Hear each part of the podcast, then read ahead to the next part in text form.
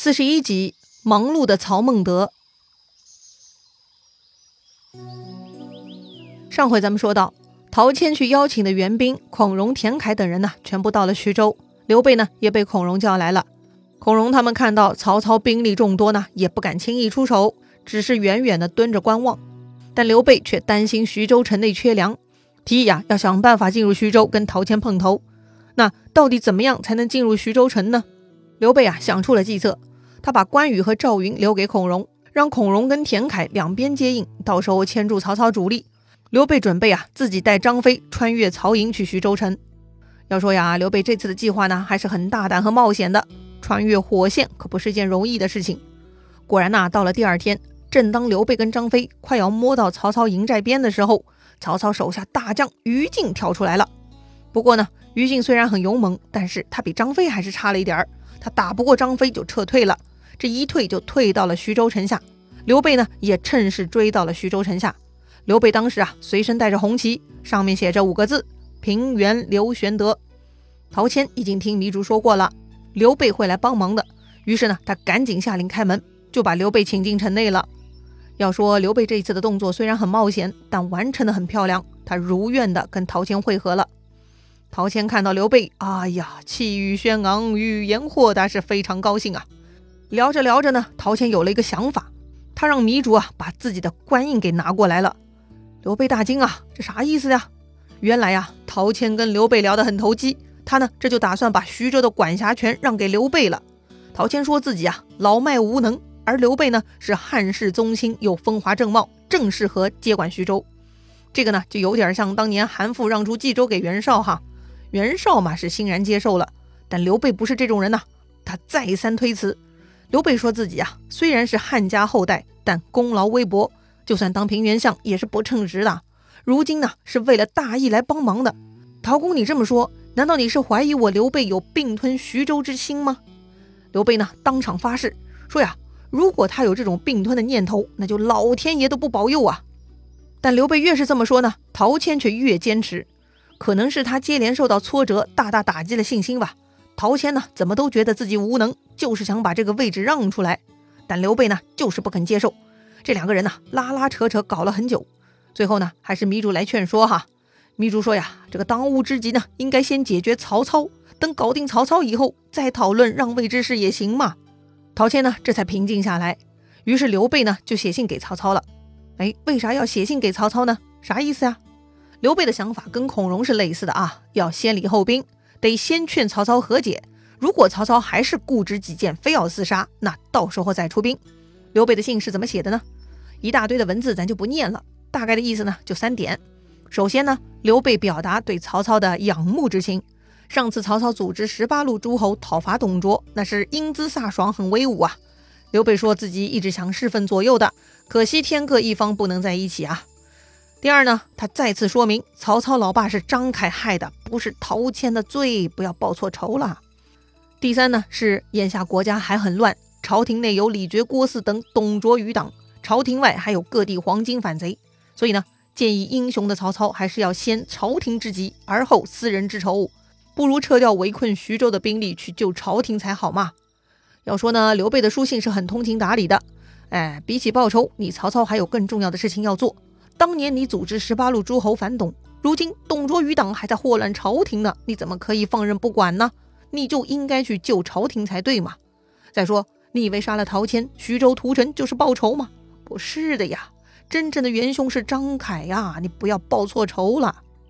话说呢，曹操收到刘备这封信，他觉得呀，信中有讥讽的意思。曹操很火大，要杀掉来使，立刻去攻打徐州城。但谋士郭嘉呢，却劝他不要杀人，为啥呢？郭嘉说呀，既然这个刘备先礼后兵，那么主公你也可以好好的回复他一下，麻痹一下刘备，让他放松防备，回头再进攻就更有胜算呐。哎，曹操觉得郭嘉的计策不错，就听进去了啊。他不但不杀那个送信的，还好好款待了那个使者，让他休息好了，带上曹操优雅的回信。但这个时候啊，忽然帐下来报说，吕布已经袭破兖州，进据濮阳。兖州嘛，是曹操的大本营。居然被吕布这厮给攻破了！哎呀，啥情况啊？原来啊，之前吕布离开长安，他去投靠袁术，但袁术啊嫌弃吕布，说他摇摆不定，就拒绝不肯收留他。接着呢，吕布又去投靠了袁绍，袁绍倒是接纳了他。这吕布勇猛，他帮助袁绍打了几场胜仗，就开始沾沾自喜，对袁绍手下的其他人呢也开始傲慢起来，搞得袁绍那边的人都不喜欢他。袁绍之后呢也看不惯吕布，就想偷偷干掉他。吕布呢发现了端倪，也没有跟袁绍撕破脸，他就离开袁绍去投靠张扬了。事情呢也很巧。之前吕布离开长安的时候呢，他把一家老小都留在城里嘛。当时长安城有个人叫庞叔，这个庞叔啊就偷偷保护了吕布家小。这回听说吕布投靠到了张扬这里，就把吕布的家人都送还给了吕布。没想到这件事情呢被李傕郭汜给发现了，他们呢杀掉了庞叔，还命令张扬把吕布也给杀了。这么看来，张扬也不能依靠了，咋办呢？吕布啊如同丧家之犬，他继续奔走。奔走的下一站呢就去投靠张邈了。哎，最近老提到张邈哈，是的，走投无路的人呢，都会投靠张邈。吕布到了张邈这里，他遇到了一个人，对他之后发展极其重要的人。那个人呢，就是陈宫。前面说过啊，陈宫劝曹操不要攻打徐州，曹操就是不听。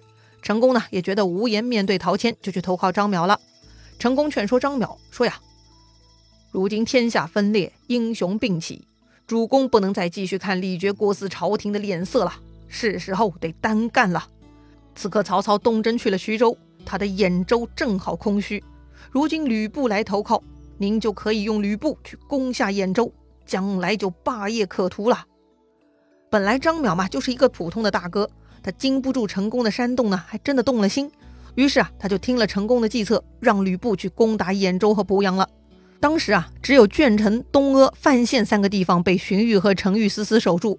其他曹操的地盘呢，全部被吕布给攻破了。听到这个消息，曹操急坏了，他得赶紧回去找吕布算账啊。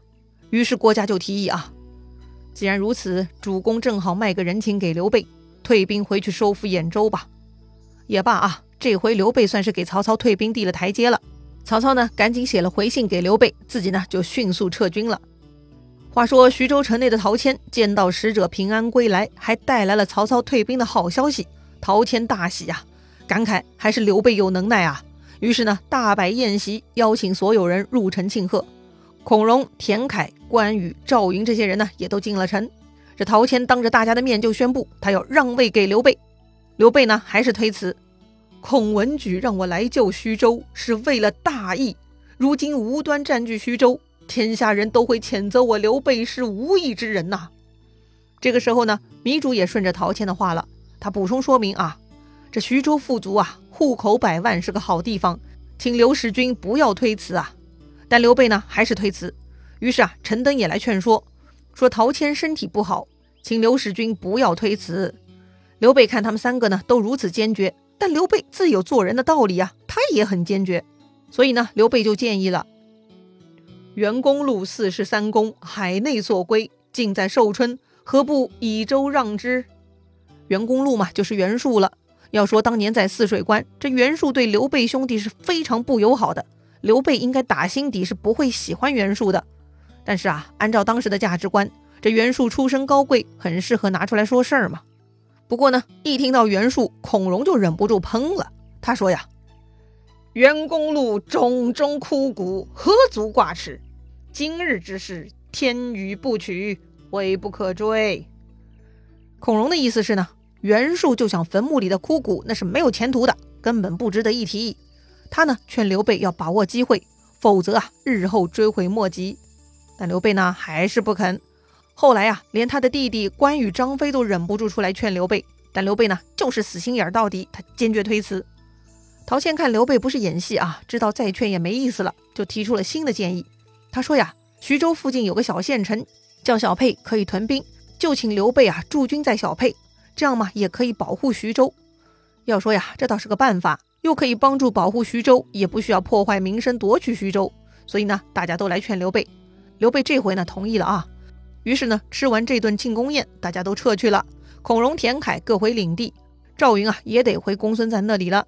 刘备嘛，又是一顿舍不得，但是他也不敢强留赵云，只能洒泪挥别。从此呢，刘备就带着关羽、张飞和他本部的三千人去了小沛。修葺城墙，安抚居民。话说曹操匆匆回军，就是要去打吕布，抢回大本营。吕布啊，也听说曹操回来了，于是呢，他就安排副将薛兰、李丰守兖州，吕布自己呢准备屯兵濮阳。他认为啊，这是个好阵型，可以相互呼应。但陈宫却说呀，薛兰是守不住兖州的，劝吕布啊不要离开兖州。陈宫说呢，镇南一百八十里的泰山路很险，那里适合埋伏曹操，肯定能杀他个措手不及。但吕布很骄傲，他说呀，我屯驻濮阳，别有良谋，你知道什么？吕布呢拒绝了陈宫的计策。还记得之前吕布跟李傕郭汜的对战吗？被李傕郭汜他们耍的团团转也没辙，如今他居然忘得一干二净了哈，还以为自己有啥过人的军事才能呢，哎，真的是蠢的死。果然呢，曹操行军到了泰山险路，郭嘉也说了啊，这个地形太危险，搞不好有伏兵啊。确实呢，郭嘉也是个高手，他跟陈宫想到一块儿了。但是曹操很懂吕布，他笑了啊，吕布无谋之辈。所以才会让薛兰守兖州，他自己住濮阳，这里怎么会有埋伏呢？嘿，要说曹操还真的是了解吕布呢，全都被他猜对了。于是呢，曹操安排曹仁围住兖州，自己呢带兵去濮阳会吕布。陈宫听说曹操直奔濮阳，就又向吕布提议了。这会儿曹操远道兵来，兵困马乏，是个速战的好机会，不能给他时日养成气力呀。哎，陈宫说的太对了啊。要趁曹操没站稳，赶紧出去海扁他一顿，还是很有机会的。但吕布啊，又一次否定了成功的方案。吕布是十分骄傲啊，我单枪匹马纵横天下，怎会害怕一个曹操嘛？就让他安营扎寨，哼，我自会生擒他。这成功啊，估计当时是一脸黑线，哎，实在是没想法了。哎呀，这个吕布真是四肢发达，头脑简单呐。成功呢，除了翻白眼也无奈了。那么，到底吕布能不能生擒曹操呢？曹操能否夺回大本营呢？精彩故事啊，下一回咱们接着聊。